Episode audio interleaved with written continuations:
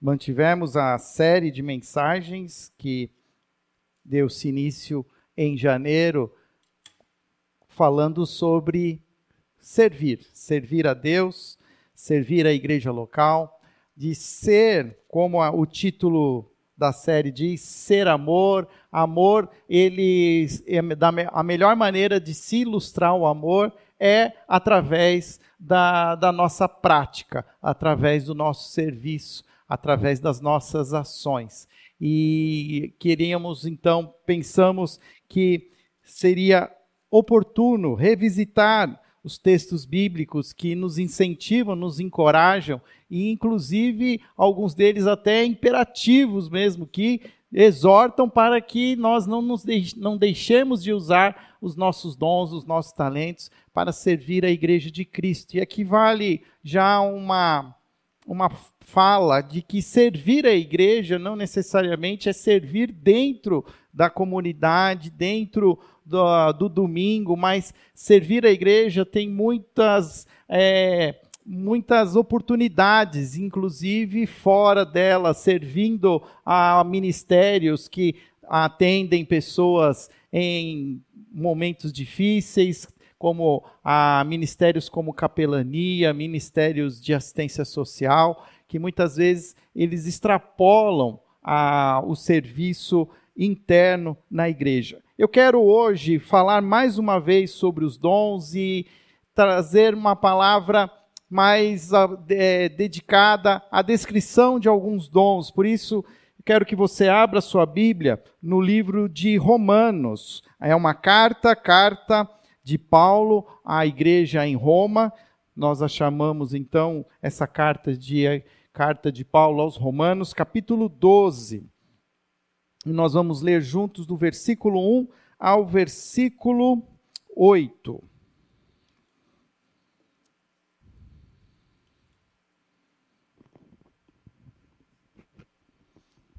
Romanos capítulo 12, verso 1 a 8. Portanto, irmãos, rogo-lhes pelas misericórdias de Deus que se ofereçam em sacrifício vivo, santo e agradável a Deus, que é o culto racional de vocês. Não se amoldem ao padrão deste mundo, mas transformem-se pela renovação da vossa mente, para que sejam capazes de experimentar e comprovar a boa, agradável e perfeita vontade de Deus. Por isso, pela graça que me foi dado, digo a todos vocês: ninguém tenha de si mesmo um conceito mais elevado do que deve ter, mas ao contrário, tenha um conceito equilibrado de acordo com a medida da fé que Deus lhe concedeu. Assim como cada um de nós tem um só tem um corpo com muitos membros e esses membros não exercem todos a mesma função, assim também em Cristo nós, que somos muitos, formamos um corpo e cada membro está ligado a todos os outros. Temos diferentes dons, de acordo com a graça que nos foi dada. Se alguém tem o dom de profetizar, use-a, use-o na proporção da sua fé. Se o seu dom é servir, sirva. Se é ensinar, ensine. Se é dar ânimo, que assim faça. Se é contribuir, que contribua generosamente. Se é exercer liderança, que a exerça com zelo. Se é mostrar misericórdia, que o faça com alegria. Oremos. Senhor, dá-nos também aqui entendimento, Pai, da tua palavra que o teu Espírito ilumine os nossos corações e as nossas mentes, para que possamos também, Senhor, não só entender, mas aplicar a tua palavra às nossas vidas e também, Senhor, desta maneira também podermos ser usados por ti para a edificação da tua igreja. Essa é a nossa oração em nome de Jesus. Amém.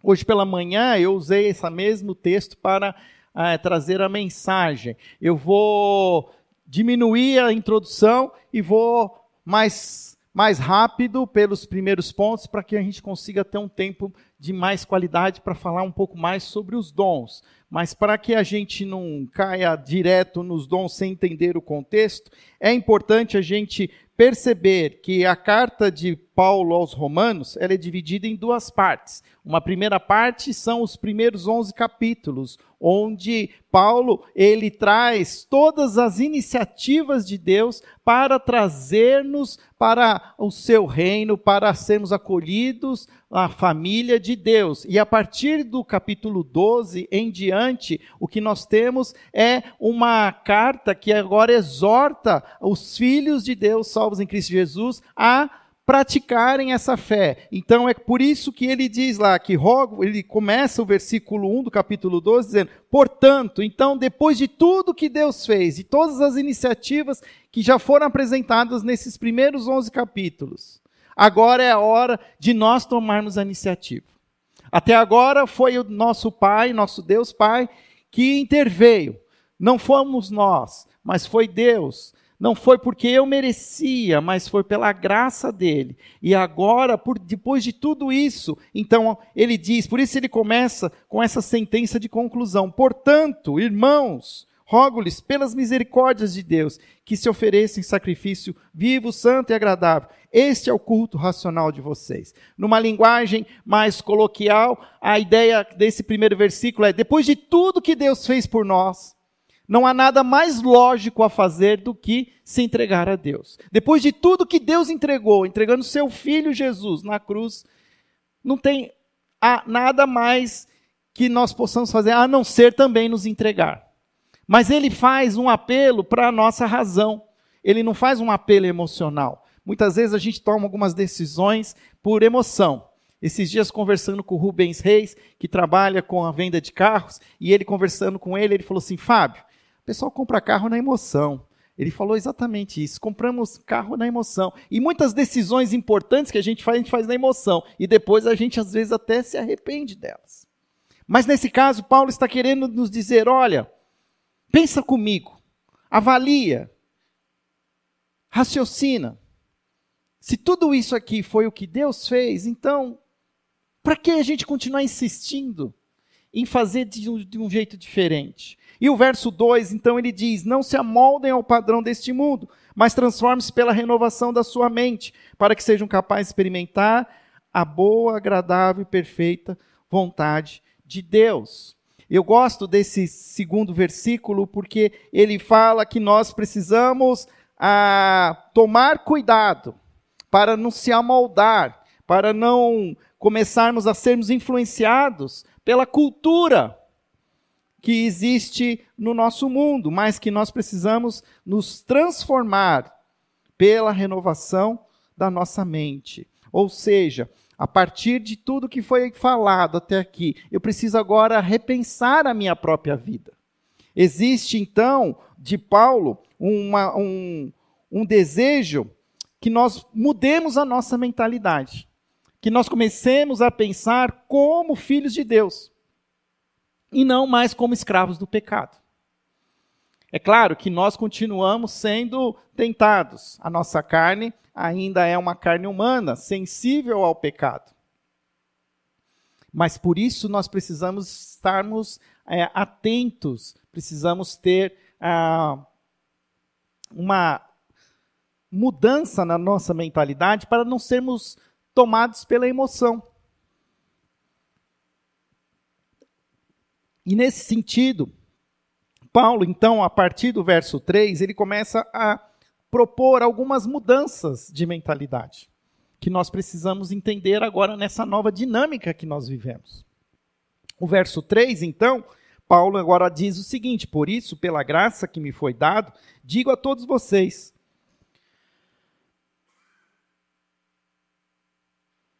ninguém tenha de si mesmo um conceito mais elevado do que deve ter, mas ao contrário, tenha um conceito equilibrado, de acordo com a medida da fé que Deus lhe concedeu.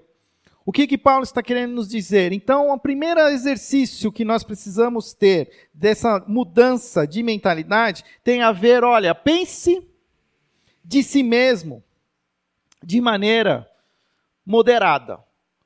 Ninguém aqui é, temos que tomar cuidado com uma, uma, um entendimento, às vezes assim, ah, mas eu sou, eu vim aqui, eu sou não sei do que, eu vim não sei da onde, os meus pais, minha família, tudo estruturado, ai, coitadinho de mim, ó, oh, pobre de mim. Calma.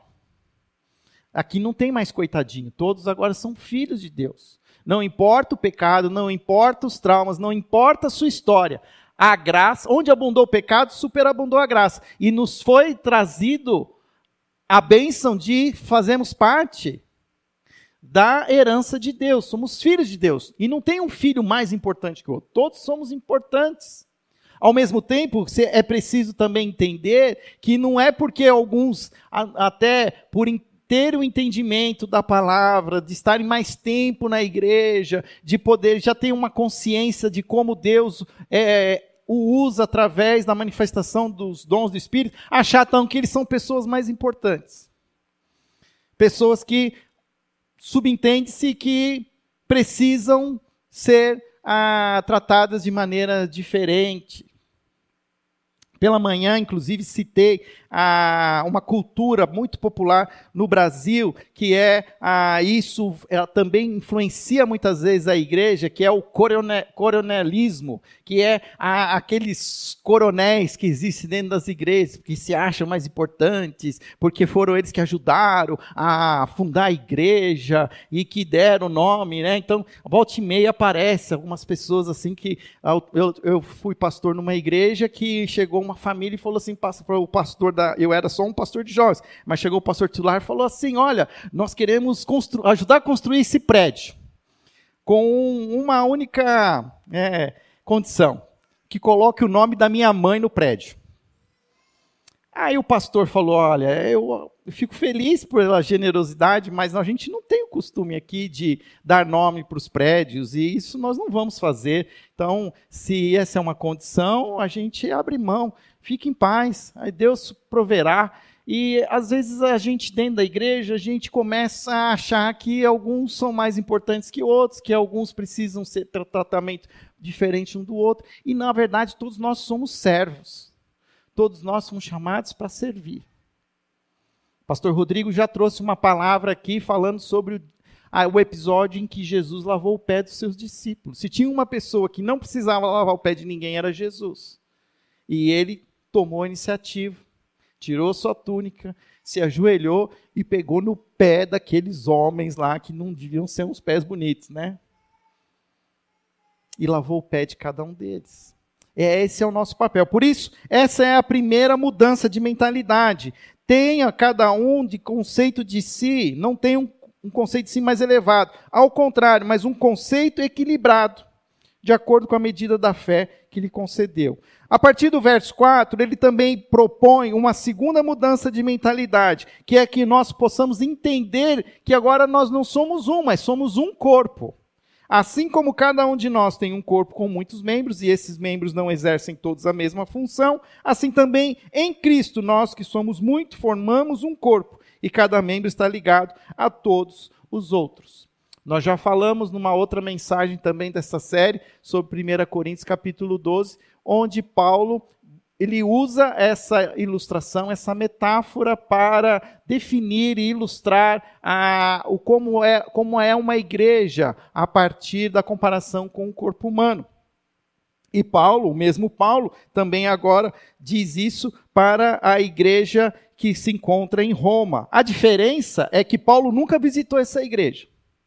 Paulo, ele vai conhecer essa igreja depois, depois de preso, ele vai ficar esperando julgamento em Roma, mas quando ele escreve essa carta, ele ainda não tinha ido a Roma.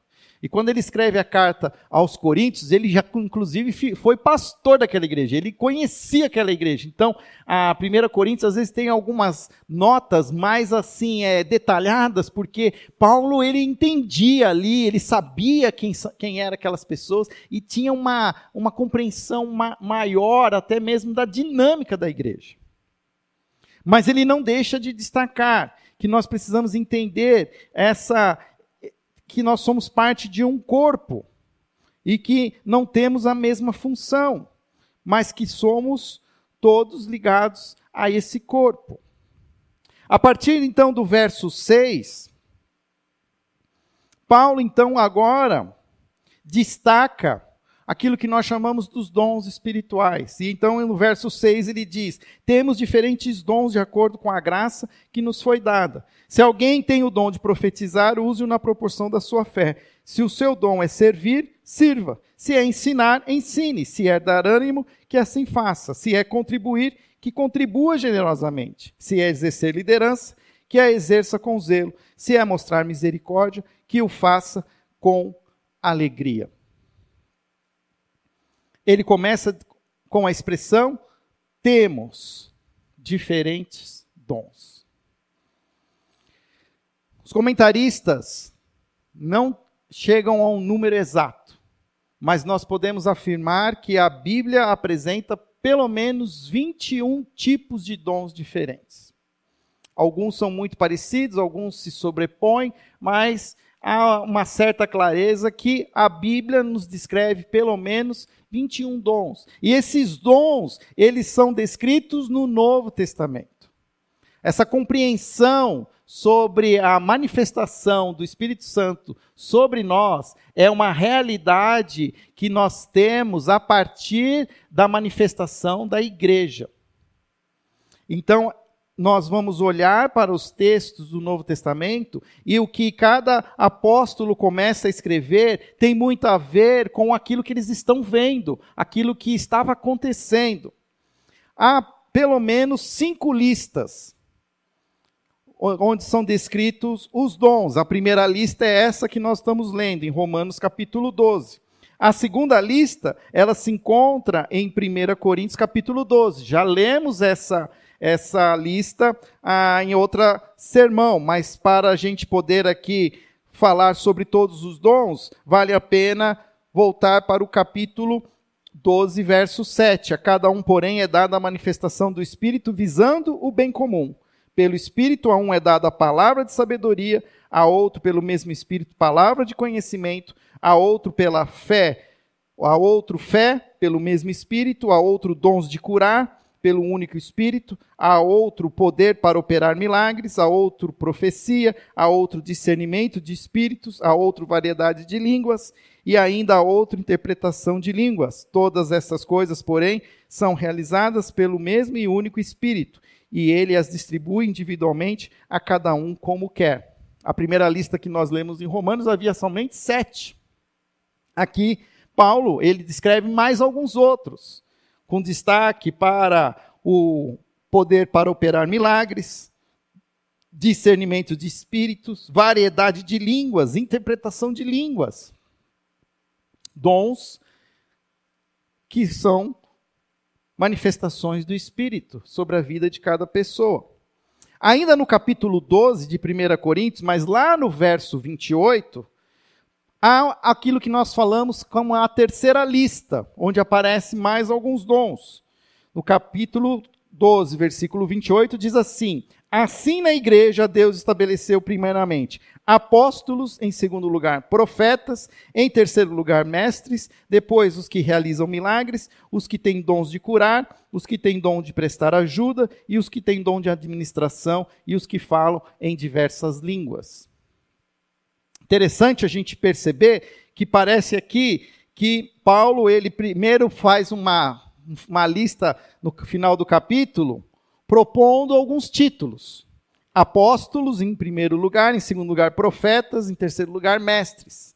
Mas nós não podemos ler isso de maneira equivocada. Não está se falando de títulos, está se falando de papéis. Pessoas com o dom de apóstolo, pessoas com o dom de profecia, pessoas com dons de mestre, de ensino. Que nós que vivemos dois mil anos depois da, da igreja primitiva, ah, houve muita construção de cultura cristã, de governo de igreja, de ofícios, e alguns nomes, algumas alguns papéis se tornaram títulos. Como muitas vezes eu mesmo sou identificado como pastor Fábio é me dado um título. Na própria Convenção Batista Brasileira, ela entende que existem dois, dois nomes que são que descrevem os oficiais da igreja, pastores e diáconos. Mas isso é uma convenção moderna. Isso não é o entendimento do Novo Testamento. Então aqui nós precisamos perceber que nós estamos falando de manifestação do Espírito. E alguns, Deus propõe que manifeste o Espírito Santo e essa pessoa tenha um papel de apóstolo. E eu vou falar um pouquinho mais sobre isso, mas essa é a terceira lista. A quarta lista, então, está em Efésios, capítulo 4. Efésios, capítulo 4, verso 11, que vai também falar sobre esses, essas pessoas que têm o dom para apóstolos, evangelistas, mestres. Diz assim o verso 11: E ele designou alguns para apóstolos, outros para profetas, outros para evangelistas, outros para pastores e mestres. E eu gosto de ler o, o 12, o versículo 12, que diz: Com o fim de preparar os santos para a obra do ministério, para que o corpo de Cristo seja edificado. Então aqui vale a pena uma pausa e a gente então propor entender um pouco mais o que significa então esse dom de apóstolo. Primeiro, nós entendemos que apóstolos foram aqueles homens que caminharam com Jesus, que testemunharam a sua crucificação, a sua ressurreição. Nós temos o entendimento que estes são aqueles que a palavra de Deus designa como apóstolos. Há um apóstolo fora do seu tempo que ele mesmo diz que é o apóstolo Paulo. Paulo não era ali um contemporâneo dos discípulos, ele vem a se converter posteriormente, mas a própria palavra de Deus afirma que ele teve uma revelação do Cristo é, ressuscitado. Quando ele estava no caminho de Damasco, ele teve uma visão e ele pergunta: Quem és tu? Né? Porque falava: Saulo, Saulo, por que me persegues? E a pessoa que fez a pergunta para ele falou: sou, Eu sou o Cristo, o Filho de Deus. Então nós entendemos que Paulo teve essa visão de Cristo. E ele cumpre com um papel a, apostólico porque qual é a função? Quando você fala que alguém tem o dom de apóstolo, ele, é, os apóstolos são aqueles homens, são pioneiros, são aqueles que deixam a, aquela zona de conforto e vão, a, de alguma maneira, edificar a igreja, vão desenvolver a igreja, vão ensinar, porque eles têm todo um, um background, assim, de, eles, eles, eles foram as testemunhas oculares, eles viram Jesus, eles caminharam com Jesus. Eles tinham uma autoridade dada por Deus. E nós entendemos que estes homens, a eles cabe o título, inclusive, de apóstolos. Isso não significa que nos nossos dias não tenham apóstolos. Porque nós também temos que reconhecer que muitas vezes Deus também destaca outras pessoas com esse papel de apostolado. Geralmente são homens que começam um movimento cristão, muitas vezes sem ser uma denominação, mas que mais futuramente essa, essa, esse movimento, ele na sua estruturação acaba se tornando até uma denominação, se torna uma estrutura eclesiástica. Mas nunca foi a intenção desses homens, a intenção deles era iniciar esse trabalho. Por isso Deus chama alguns para apóstolos como também chama outros para profetas, e eu vou falar daqui a pouco sobre os profetas, e chama outros para evangelistas, ou que são impulsionados pelo Espírito Santo para compartilhar o evangelho. E a gente percebe que existe pessoas que são né, muito, é, têm uma instrumentalidade muito fácil e compartilham o evangelho de uma maneira muito fácil e dinâmica e também existe aqueles que são designados para serem pastores e mestres. Aqui há uma certa é, discussão se o texto está falando de pessoas que são pastores e mestres ao mesmo tempo, ou se é, é pastores e somente mestres. Então, aqui, se você for olhar os comentários, você vai ter as duas interpretações. Nós entendemos que, de alguma maneira, é, pastores e mestres é, está falando de uma só pessoa, que tem esse papel de pastorear, de cuidar, mas também de ensinar. E olha que isso, na verdade, são papéis fundamentais para a edificação da igreja, porque ele diz que no verso 12, com o fim de preparar os santos para a obra do ministério, para que o corpo de Cristo seja edificado. Na nossa, vamos usar essa palavra, evolução de ser igreja, nós resumimos esses papéis num só oficial que nós chamamos de pastor.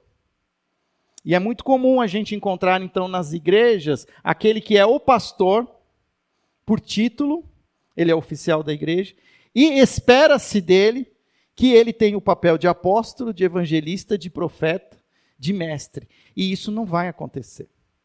Porque a própria palavra de Deus diz que Deus dá os dons conforme o seu querer e que não são não são todos não são iguais. Então, quando nós somos uma igreja local que tem uma certa musculatura, é importante pensar de ter na liderança dos oficiais da igreja, pastores, que tenham papéis, funções dadas por Deus, dons do apostolado, dons do evangelismo, dons de profetas, de pastores e mestres, porque isso vai abençoar a igreja.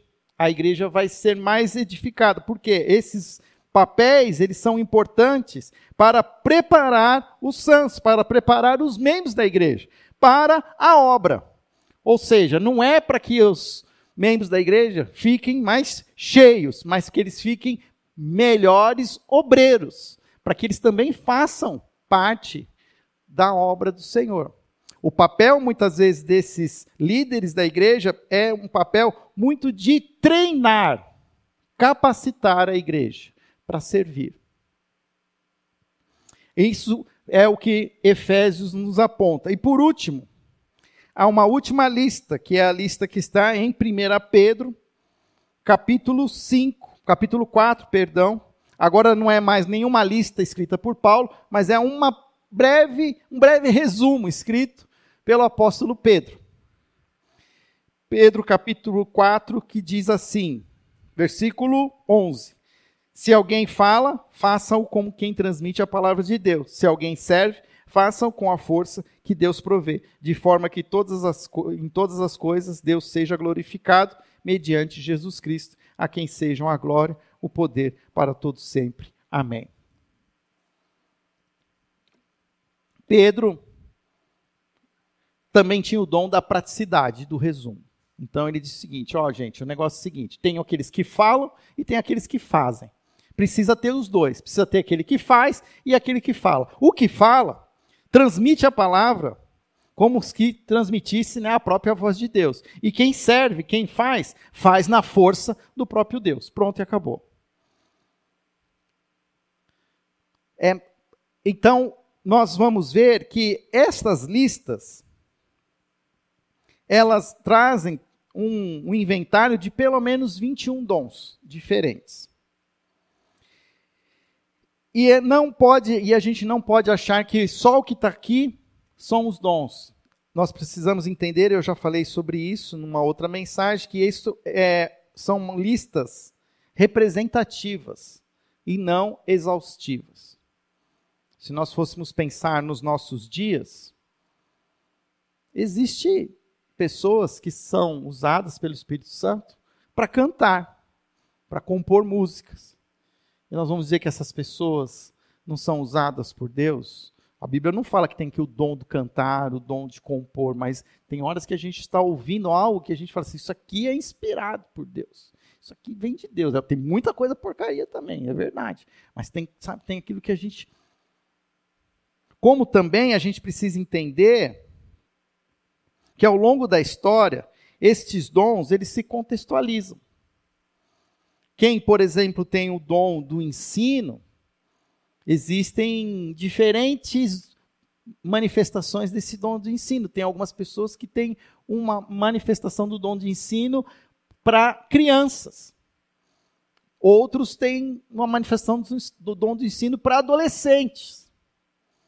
E nós precisamos entender que existem essas contextualizações nos nossos dias, como provavelmente Deus também usa através do seu espírito as pessoas hoje para comunicar o evangelho de maneiras até tecnológicas, de maneiras que a igreja é edificada, não só pela fala, mas até pela produção de material, produção de recursos digitais, de tecnologia. Então nós não podemos imaginar ah, que tudo que nós temos é somente isso. Há, há uma dinâmica muito maior. Então essa não é uma lista exaustiva, e sim uma lista representativa. E outra coisa importante que a gente precisa entender que estes dons se manifestam de maneiras diferentes de igreja em igreja. Lembra quando eu falei lá de 1 Coríntios, quando Paulo fala, ele fala até lá do dom de línguas, fala do dom de cura, porque eram dons que se manifestavam na igreja em Corinto. Mas em outra igreja, quando ele está falando lá com o pessoal de Efésios, ele nem cita isso. Porque provavelmente lá tinha uma outra dinâmica, as coisas funcionavam de um jeito diferente. Isso significa o quê? Que igrejas são diferentes umas das outras. Assim como as pessoas são diferentes, a contribuição de cada pessoa dentro da sua igreja varia e faz com que a igreja também sejam diferentes. E isso é fato. Você que está mais tempo na igreja, você sabe que tem algumas igrejas que elas têm uma vocação, têm uma, um dom especial e elas atendem a certas né, dinâmicas necessárias para a edificação do corpo de Cristo. E existem outras igrejas que são mais fortes em outras áreas. E a gente começa a entender que as igrejas elas são diferentes. Então também essa tentativa de achar igrejas iguais não vai acontecer. Se as pessoas são diferentes, exercem os seus dons a partir das suas, dos seus talentos, das suas experiências, da sua, do, da sua paixão, isso também acaba sendo manifestado de uma maneira coletiva através da igreja. Então, nós, a primeira igreja, vamos ter uma maneira, um jeito de ser igreja, onde o, a manifestação dos dons acontece. Isso não significa, e aí de novo, vale a pena a gente olhar para aquilo que Paulo fala. Não tenhamos, por causa disso, uma medida, né, um entendimento elevado, dizendo, ó, oh, então, porque nós somos assim e nós somos os melhores. Não. Nós somos o que somos, porque é assim pela graça de Deus. Reconhecendo os nossos limites, reconhecendo as nossas capacidades, mas também reconhecendo as nossas fraquezas e entendendo que a manifestação dos dons na nossa igreja local é parte da manifestação da igreja universal. A gente tem sempre que entender essa dinâmica: igreja local, igreja universal, que é a igreja que reúne todos os crentes salvos em Cristo Jesus. Porque quando chegar lá na eternidade, no novos céus e na nova terra, não vai ter divisão dos batistas, dos presbiterianos, dos assembleianos, dos metodistas, né? Não, é tudo um povo só. Nem casamento vai ter. E é bom também que a gente deixe isso, porque tem uma brigaiada às vezes, né? Quando chegar lá no céu, somos um só corpo. Não tem marido e mulher, não tem batista, nem presbiteriano, nem pentecostal. Vão ser todos filhos e filhas de Deus, salvos em Cristo Jesus. Amém? Falado isso, é bom também a gente então voltar para a primeira lista lá, de Romanos capítulo 12. Quando Paulo traz essa lista, a primeira dom que Paulo descreve, ele fala sobre o dom de profetizar. Se alguém tem o dom de profetizar, use-o na proporção da sua fé. E eu quero gastar um tempo a mais aqui para falar agora desse dom da profecia, porque é um dom polêmico nos nossos dias. Há uma, né, uma grande. Quem está mais tempo em igreja e tem experiência com outras igrejas, sempre existe aquilo que a gente conhece como: ah, ó, tem uma profecia, uma mulher, uma irmã, uma profeta ou um profeta que tem uma palavra e muitas vezes existe povo que vai atrás disso, que precisa de alguma coisa, uma revelação. Está certo, está errado. Vamos olhar para que como a palavra de Deus nos apresenta a, o dom da profecia. Então, primeira coisa que nós precisamos entender, o que é um profeta? Profeta, o que nós temos é o papel que alguns homens tinham no Velho Testamento. E qual era o papel, a função do profeta no Velho Testamento? Ele era aquele que trazia a palavra em nome de Deus. E aí nós vamos ter, se você olhar, quase que metade da do Velho Testamento são palavras trazidas por profetas, Isaías, Jeremias, Obadias, Joel, Amós. O que são esses, essas pessoas? Profetas. Deus revelava a sua palavra e eles traziam essa palavra para o povo. No Novo Testamento, são os apóstolos, os sucessores dos profetas no Novo Testamento. Porque foi a partir dos apóstolos que Deus falava e eles traziam então essa palavra para a igreja. Tanto é que nós não temos nenhum livro do Novo Testamento escrito por profetas. Nós temos livros do Novo Testamento escritos por apóstolos. Mesmo Apocalipse, que é um livro profético no seu conteúdo, porque ele traz revelações do que está para acontecer, não foi escrito por um profeta, mas foi escrito pelo apóstolo João. Então isso é, é importante. No Novo Testamento, são os apóstolos, os sucessores do profeta no Antigo Testamento. Os profetas, mas o fato é que existia profeta no Novo Testamento. Abra sua Bíblia lá, vamos ver juntos, ó, rapidamente. Vai em Atos, onde nós temos a descrição da igreja primitiva. Atos capítulo 11. Existe um profeta no, na igreja primitiva, tem até o nome dele, chama Ágabo. E ele aparece duas vezes em Atos. Há um nome aí para você pensar, né? Dá para dá para um pet, bichinho de pelúcia, Ágabo. Profeta. Ágabo, ó, versículo capítulo 11, verso 27. Naqueles dias, alguns profetas desceram de Jerusalém para Antioquia. Um deles, Ágabo, levantou-se pelo Espírito e predisse que uma grande fome sobreviria a todo o mundo romano, o que aconteceu durante o reino de Cláudio. O que Ágabo fez? Ele previu que ia ter um acontecimento, que ia ter fome, e que a igreja precisava se preparar, inclusive doando e sustentando a igreja lá na Judéia. Então, depois eles até resolvem que na Antioquia eles levam né, ajuda para Jerusalém. Olha um outro lugar em que Ágabo aparece de novo, então é no capítulo 21 de Atos. Capítulo 21 de Atos, o verso 10. 10 e 11. Atos 21, 10 e 11. Depois de passarmos ali vários dias, desceu da Judéia um profeta chamado Ágabo. Vindo ao nosso encontro, tomou o cinto de Paulo e, amarrando em suas próprias mãos e pés, disse: Assim diz o Espírito Santo. Desta maneira, os judeus amarrarão o dono deste cinto em Jerusalém e o entregarão aos gentios. De novo, o mesmo profeta prevê um acontecimento futuro. O que nós precisamos perceber é que só existe na narrativa da igreja primitiva esses dois acontecimentos com o mesmo profeta. E o que às vezes a gente vê dois mil anos depois é que tem muitas pessoas, de alguma maneira, fazendo a mesma coisa hoje. Encontrando irmãozinhos e irmãzinhas dizendo assim: Olha, Deus me revelou que se você não tomar cuidado, se você não fizer isso, fizer aquilo, coisa vai acontecer, vai ser assim, vai ser assado. E nós precisamos tomar muito cuidado com isso, porque nós precisamos entender que o que alguns comentaristas dizem é que isso foi uma exceção.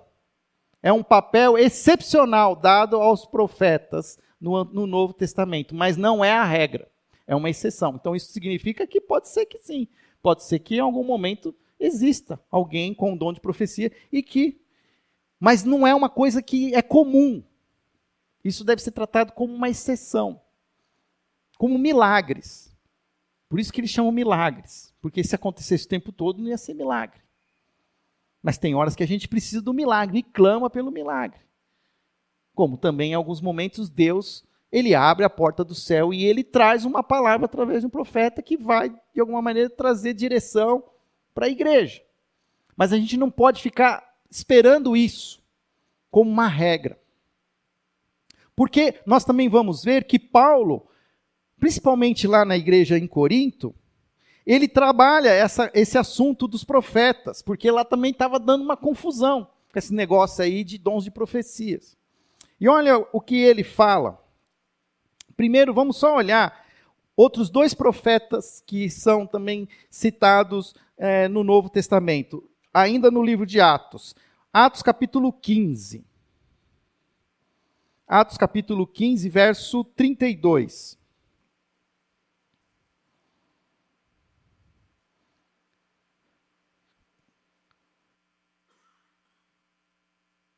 Atos capítulo 15, verso 32 diz assim: ó, Judas e Silas, que eram profetas, encorajaram e fortaleceram os irmãos com muitas palavras. Vou ler de novo. Judas e Silas, que eram profetas, encorajaram e fortaleceram os irmãos com muitas palavras. Guarda essas duas palavras: encorajaram e fortaleceram. Esses profetas, eles não trouxeram uma revelação de algo que ia acontecer. O que eles fizeram? Eles encorajaram e eles fortaleceram. Então, com essa informação, vamos lá para 1 Coríntios, onde Paulo traz uma palavra de direção. 1 Coríntios capítulo 14. Paulo traz uma palavra de direção para aqueles que exerce o dom de profecia. E o primeiro versículo do capítulo 14, versículo 3 que eu quero ler é 1 Coríntios, capítulo 14, verso 3, diz assim: Mas quem profetiza faz para edificação, encorajamento e consolação dos homens. Mas quem profetiza o faz para edificação, encorajamento e consolação. Vamos olhar mais o versículo 31 do mesmo capítulo. Tratando-se de profetas, falem dois ou três, e os outros julguem cuidadosamente o que foi dito. Se vier uma revelação a alguém que está sentado, cale-se o primeiro. E aí o versículo 31. Pois vocês todos podem profetizar, cada um por sua vez, de forma que todos sejam instruídos e encorajados. A partir desse texto, nós podemos entender que o papel principal de quem exerce o dom de profecia é edificar, exortar, que significa encorajar e consolar. Nós hoje, eu entendo que a gente às vezes pensa que aquele que tem o dom de profecia é aquele que vai trazer uma revelação lá que nunca, nunca foi falada e que vai falar e vai trazer um negócio que. Não. Os verdadeiros profetas, aqueles que hoje são usados por Deus através do dom da profecia, uma, a função deles é edificar, encorajar, consolar. E isso faz sentido. Porque uma coisa que a gente precisa entender que o profeta, diferentemente do mestre, quem tem o dom do ensino, o profeta, ele fala mediante o impulso do Espírito Santo. O que eu estou fazendo aqui agora, eu estou exercendo um papel do mestre, porque eu estudei, eu fui atrás, peguei os versículos, olhei, eu compus, e, tô, e tem uma coisa aqui toda descrita. Então, eu pensei em aquilo que vocês vão pensar, nas perguntas que vocês iam fazer, nas dúvidas que vocês iam ter, e eu estou tentando aqui né, ocupar todas as brechas. Isso é o mestre. Mas em alguns momentos, então o que, que o mestre é? O mestre ele se prepara de antemão para falar ele estuda, ele pesquisa e ele fala o que está na palavra. Mas isso não quer dizer que, por exemplo, eu estou aqui sentado na última música, eu estou orando, falando, Senhor, dá-me o dom da profecia, porque o que eu tinha que estudar, eu estudei. Mas se tem alguma coisa que eu não estudei, que eu devia estar, compartilhar, que eu consiga compartilhar. E fato acontece, eu tenho essa experiência. Muitas vezes eu estou falando alguma coisa que eu falei, porque, nossa, esse negócio é mesmo, faz sentido. Mas é aquele impulso que o Espírito Santo dá e você não preparou, você não pensou, mas de repente aquilo vem, faz sentido, encaixa e encontra também sentido no seu coração. Então o profeta, ele fala de mediante esse impulso. Agora, o que, que é a ideia aqui, se nós voltarmos lá para o capítulo 12 de Romanos? Como é que Paulo diz que o profeta precisa fazer então? Voltar lá, Romanos 12. Se alguém tem o dom de profetizar, use-o na proporção da sua fé. O que, que Paulo quer dizer com isso? O profeta deve profetizar na medida da sua fé, ou seja, precisa estar, de alguma maneira, coerente com o conjunto de verdades da nossa fé, que é a doutrina do Evangelho. Aqui, fé não é a minha fé, mas é a fé institucional, aquilo que nós cremos. Então, mesmo que seja algo que é falado por impulso do Espírito Santo, não foi preparado, não foi olhado nas Escrituras, mas precisa estar coerente, não pode ser algo que não faz parte daquilo que a gente já sabe. E quando a gente diz que o papel do profeta é edificar, exortar e consolar, é muito desses momentos que a gente tem espontâneos, que a gente encontra com pessoas. Por exemplo, no momento de luto. Você chega para a pessoa e você quer falar alguma coisa de Deus para aquela pessoa. Mas você não abre a Bíblia e fala assim: preciosa é a morte dos seus santos, e explica o que significa isso. Por que, que Deus então acha precioso a morte? Então, por que não deixou viver? Isso aí, deixa o mestre explicar isso. Mas quando você chega para alguém, você fala alguma coisa que você sente no seu coração de Deus para aquela pessoa. Você encoraja, você consola. De alguma maneira, isso é um profeta. Um profeta ele fala da parte de Deus, edificando, exortando e consolando. Agora, para a gente fazer isso, a gente precisa estar tá cheio do Espírito Santo. A gente precisa estar tá se alimentando, porque também chega a hora também que a gente precisa falar alguma coisa e dar aquela, né, empatada. Tá quente hoje, né? Vai chover amanhã. Então, pra, isso é algo que é sobrenatural. O profeta deve profetizar na medida da sua fé, ou seja, que seja coerente com o conjunto de verdades. A profecia, aquilo que você fala, ela deve ser análoga, ela deve ser coerente à mesma doutrina dos evangelhos dos apóstolos. E aí, como a gente leu lá em 1 Coríntios capítulo 14, devem ser examinados de conformidade com as escrituras. Então, isso é uma, um alerta. Às vezes a gente ouve alguma coisa, mas aquilo que foi profetizado, Faz sentido? É coerente?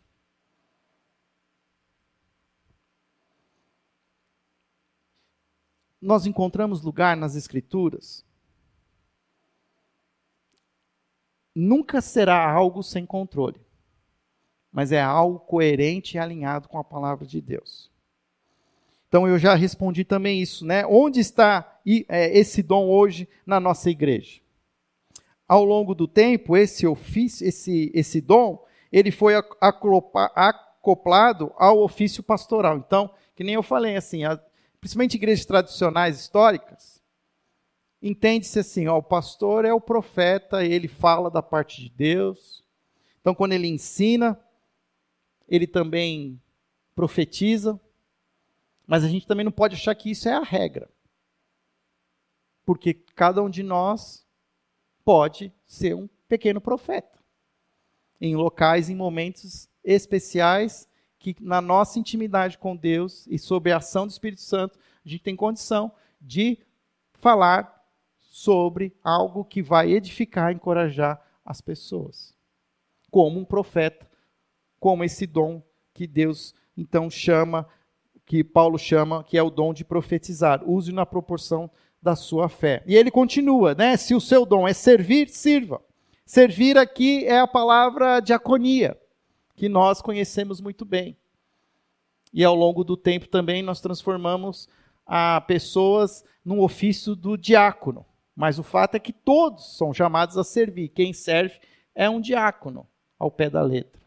Mas cada um também vai servir conforme a aquilo que sabe fazer, que tem talento, tem paixão.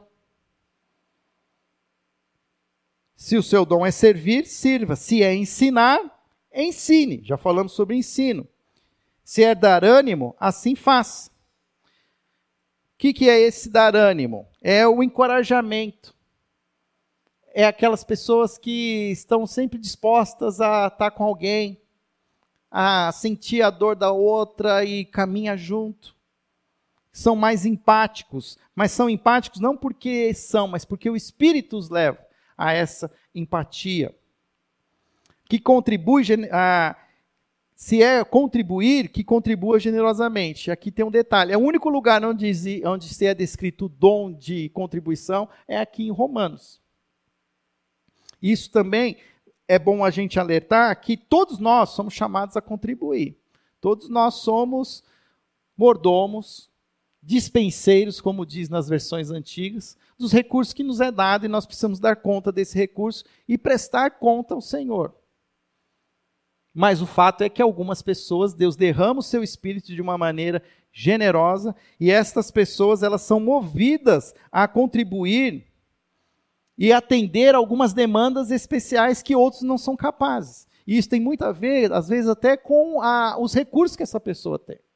Deus abençoe essas pessoas crentes em Cristo Jesus com tantos recursos que não é para ela comprar casa em Palm Beach, e, né, e carros elétricos, mansões, mas é que é para usar esses recursos de maneira generosa. Contribua generosamente.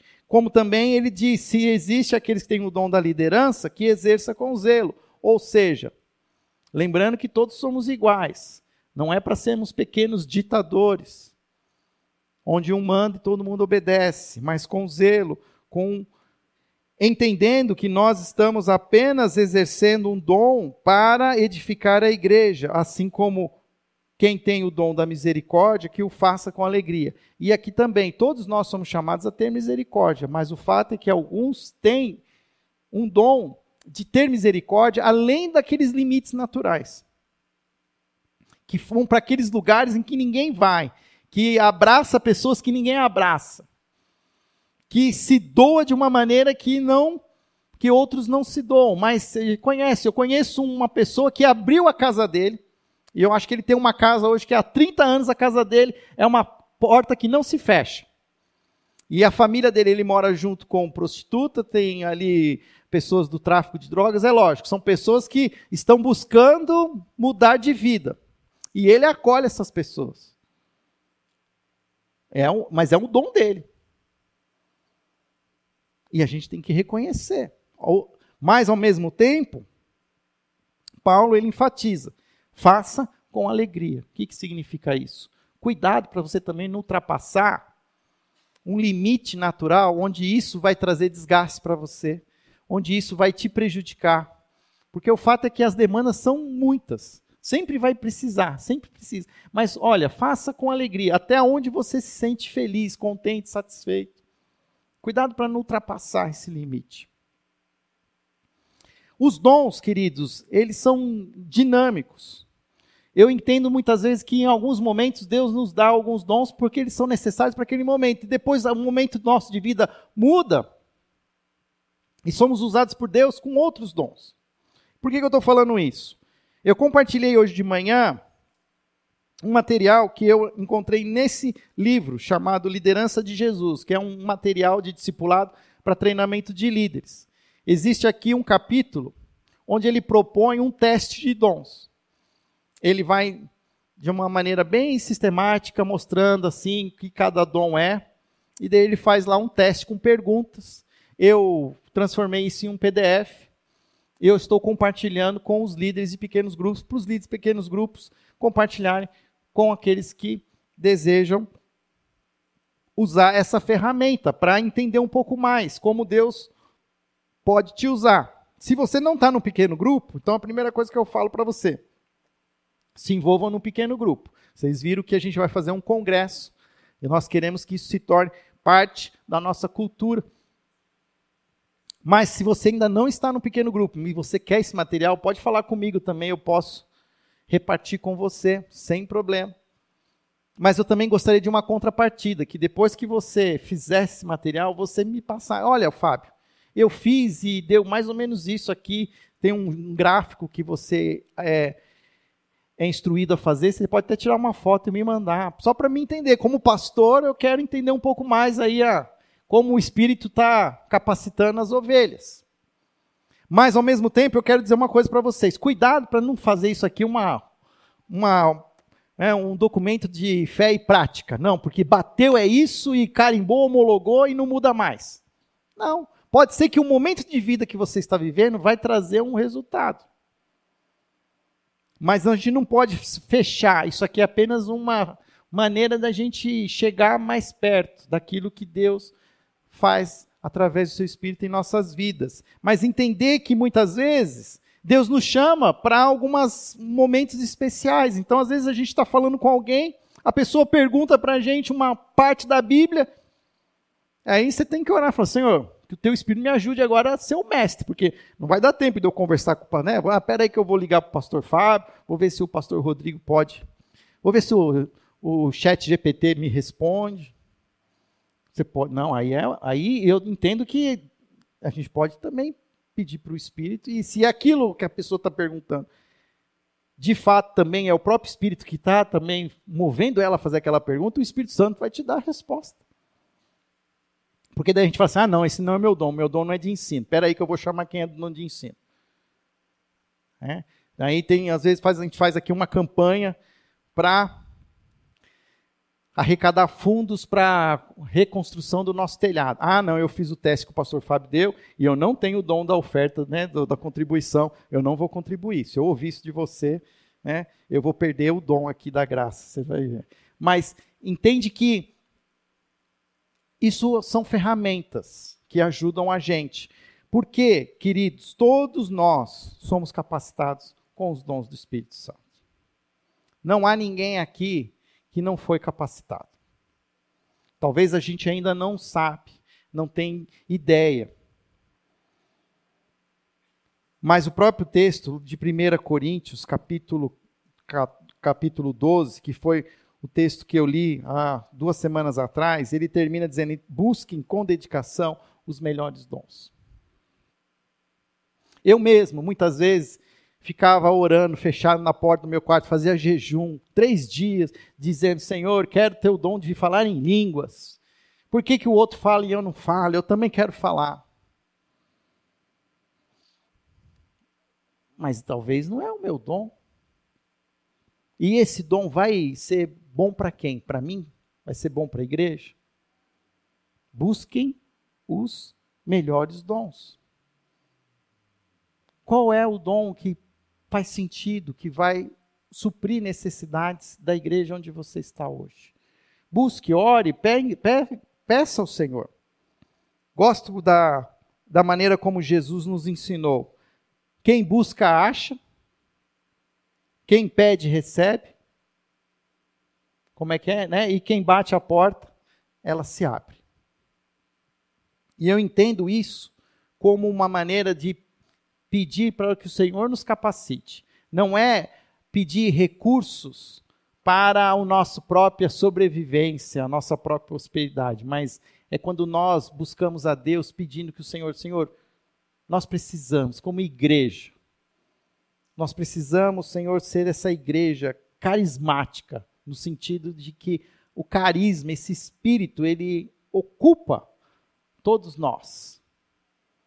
E nós vamos terminar agora orando, e eu queria que você orasse comigo, que você continuasse fazendo aquela pergunta, a pergunta mais perigosa da face da terra: Ó Senhor, o que queres tu de mim?